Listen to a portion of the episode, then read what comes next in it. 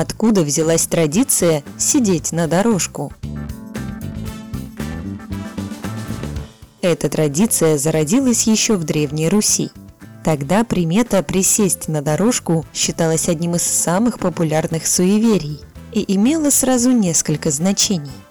Первое – безопасность жилища и его хозяина. Путешественник, который присел на стул, будто спрашивал у домового разрешения покинуть дом. Если хозяин дома нарушал эту традицию, домовой, согласно преданию, мог последовать за ним, оставив жилище без присмотра. Второе – предчувствие опасностей. Если домовой подавал сигнал в виде какого-то грохота или падения посуды на пол, покидать дом считалось нежелательным и даже опасным. Третье. Чтение молитв.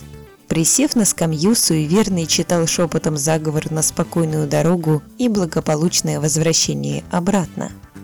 Спустя тысячи лет традиция присесть на дорожку осталась, но несколько в другом понимании – в современном варианте путешественники иногда присаживаются перед поездкой на чемодан или стул, чтобы вспомнить, все ли важные документы собраны, дела по дому завершены, а электроприборы выключены.